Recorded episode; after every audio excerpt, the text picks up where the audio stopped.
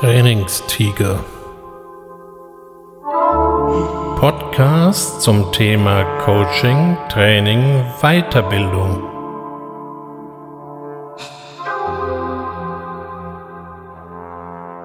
Herzlich willkommen zum Trainingstiger. Kennen Sie diesen Satz? Nicht für die Schule, für das Leben lernen wir, und dann am besten gleich noch in Latein nachgeschoben. Non scole sed vitae discimus. Früher soll sowas ja an Schulen geprangt haben, so über dem Eingang.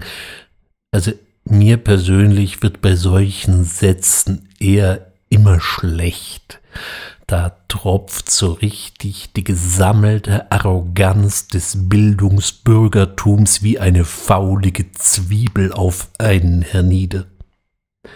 Wie ich gerade auf faulige Zwiebeln komme, ich kenne wirklich nichts, was übelkeitserregender riecht wie faulende Zwiebeln. Aber das nur so nebenher.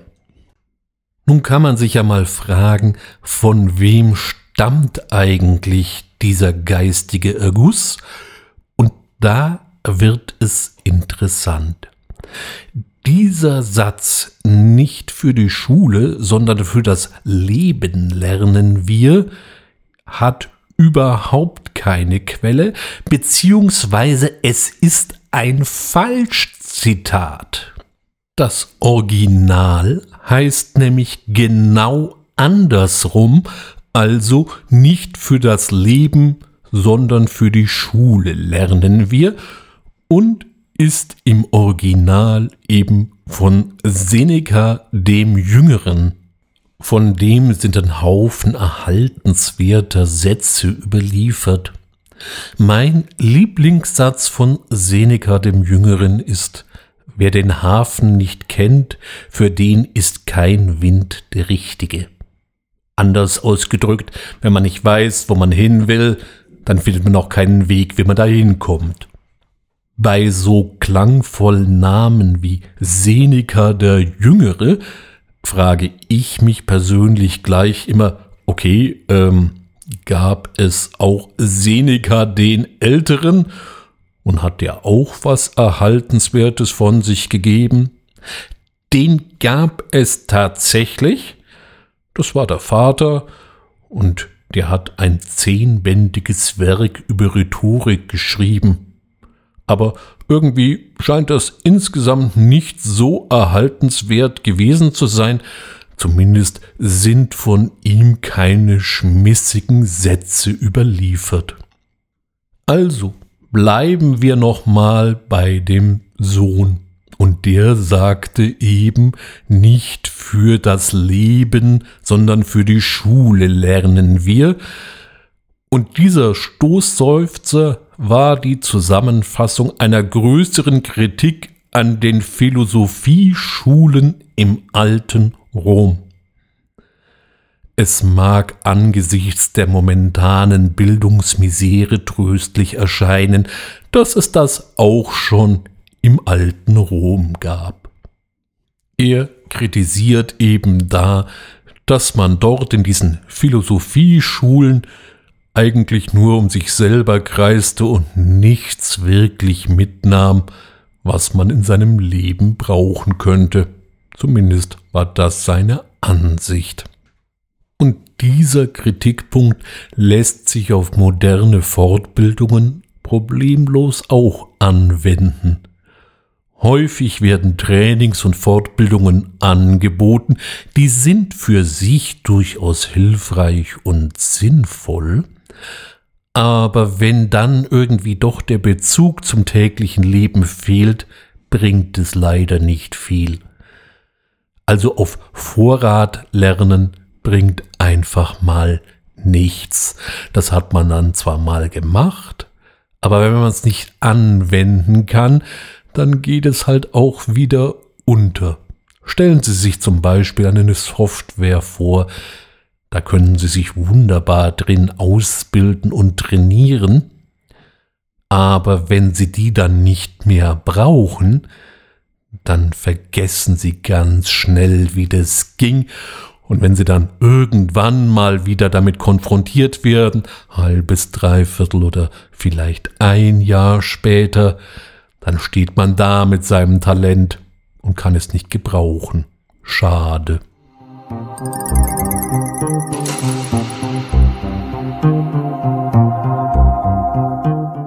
Dabei steht doch das lebenslange Lernen oder die kontinuierliche Weiterbildung und Entwicklung von Mitarbeitern gerne und häufig in den obersten Grundsätzen eines Unternehmens.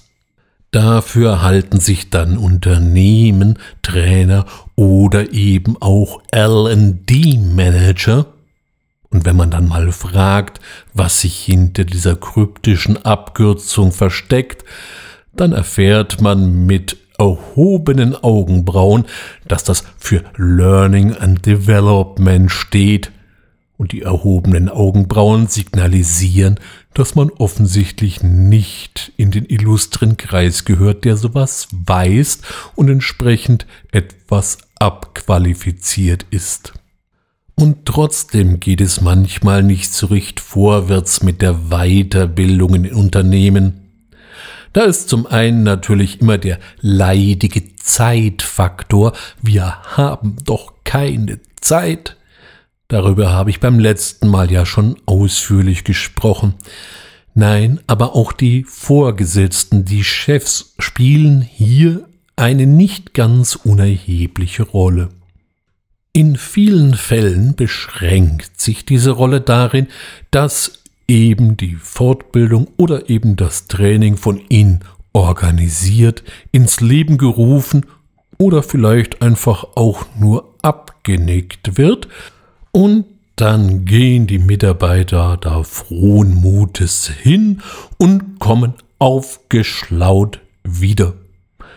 So würde das bei Offline-Trainings, also bei Trainings, die irgendwo in Räumen oder in Hotels oder sowas stattfinden, mal sehen, wann und in welcher Form das wiederkommt. Aber das gilt auch für Online-Trainings, denn auch hier ist der Mitarbeiter im Idealfall mal eine ganze Zeit beschäftigt und seine Arbeitsleistung steht nur sehr indirekt zur Verfügung. Eine Fortbildung oder ein Training oder auch wie immer Sie das nennen wollen, ein Seminar zum Beispiel auch, ist ja nichts anderes als eine Laborsituation. Da sitzt eine Gruppe beieinander und man beschäftigt sich mit etwas Neuem und probiert das dann auch genau in dieser Gruppe in kontrollierten Umständen aus. Also klassische Laborsituation. Die Übertragung dessen, was man da jetzt so lernt, das erfolgt in der Realität und ist meistens eher unkontrolliert. Das hat die Realität so an sich. Ein weiterer wichtiger Punkt ist eben auch, dass man das, was man gelernt hat, jetzt immer und immer und immer wieder ausprobiert und wiederholt, damit es sich im Gehirn auch richtig festigt. Auch dieses Thema habe ich vor einiger Zeit schon mal besprochen. Da ging es um das Lernen wie Seeschnecken. Die machen das so ähnlich. Im Trainerdeutsch heißt dieses dann eben auch Transfer. Der Transfer vom Labor in die Wirklichkeit. Und damit dieses möglichst reibungslos erfolgen kann, ist es hilfreich, wenn man den Trainer vielleicht noch zur Verfügung hat, damit er ein bisschen Hilfestellung leisten kann, aber eben auch die Chefs, die Vorgesetzten müssen da mitspielen. Trainer und Chef sitzen da quasi im gleichen Boot. Und wie es halt so ist bei Booten, wenn da nur einer von beiden rudert, dann fährt das Boot im Kreis und das ist nicht besonders zielführend. Dabei ist das vielleicht gar kein böser Wille des Chefs, sondern er weiß es ganz einfach nicht besser, dass das eine Aufgabe von ihm ist, ist ihm gar nicht bewusst. Andere Dinge haben auch halt immer eine höhere Dringlichkeit. Und oft spielt hier auch die Befürchtung eine Rolle, es käme zusätzlicher bürokratischer Aufwand auf einen zu. Um Himmels willen, da gibt's bestimmt dann Formulare, die muss ich ausfüllen für jeden Mitarbeiter. Entschuldigung, was soll ich denn noch alles tun?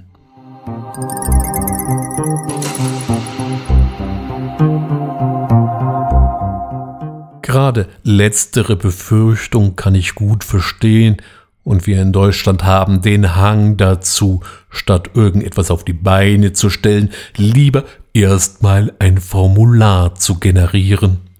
Es kann aber auch deutlich einfacher sein.